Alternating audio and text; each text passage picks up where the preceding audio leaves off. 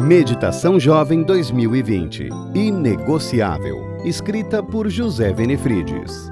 24 de maio Namoro. Então Jacó trabalhou sete anos por Raquel, mas lhe pareceram poucos dias pelo tanto que a amava. Gênesis 29, 20.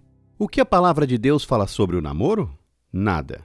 Na época em que a Bíblia foi escrita, não havia esse tipo de relacionamento. Os casamentos eram arranjados. A história bíblica que mais se aproxima de um namoro moderno é a paixão de Jacó por Raquel. O encontro dos dois parece ter resultado em amor à primeira vista. Apaixonado, Jacó trabalhou sete anos por Raquel, quase quatro vezes o preço do dote de uma noiva na época. O amor é lindo. Apesar de a Bíblia não falar sobre namoro, ela precisa ser examinada para se saber a opinião de Deus sobre o tema. Ellen White escreveu, a tempo em que a Bíblia é necessária como conselheira é antes de dar um passo que une pessoas por toda a vida. Fecha aspas. Os valores, alvos e comportamento de duas pessoas cristãs que namoram precisam ser baseados nos conceitos e propósitos divinos. A visão bíblica do namoro é diferente da mídia.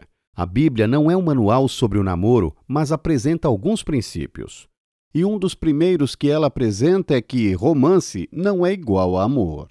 Romance é quando uma pessoa diz que não consegue viver sem você, que sem você não é nada e que a vida dela parece vazia e sem cor quando você não está por perto. Isso é emocionante no momento, mas não segura um relacionamento no decorrer dos anos. O namoro deve ser baseado em comprometimento. O jovem cristão não entra em um relacionamento apenas para receber. Todos os dias Jacó se levantava e ia trabalhar pensando no valor inestimável de Raquel. Passaram-se sete anos. Devido a seu imenso amor por ela, Jacó nem percebeu o tempo passar. Espero que você encontre um amor assim. Quem ama está disposto a tudo para ver a felicidade do outro. O amor é um sentimento sacrificial. Se você deseja ser feliz nessa área da vida, deve estar disposto a renunciar a muitas coisas por alguém. Acima de tudo, precisa estar com seu pensamento alinhado ao de Deus. Ele é a fonte do amor e certamente o depositou no coração de uma pessoa especial. Peça a Ele para ajudá-lo a encontrar esse alguém.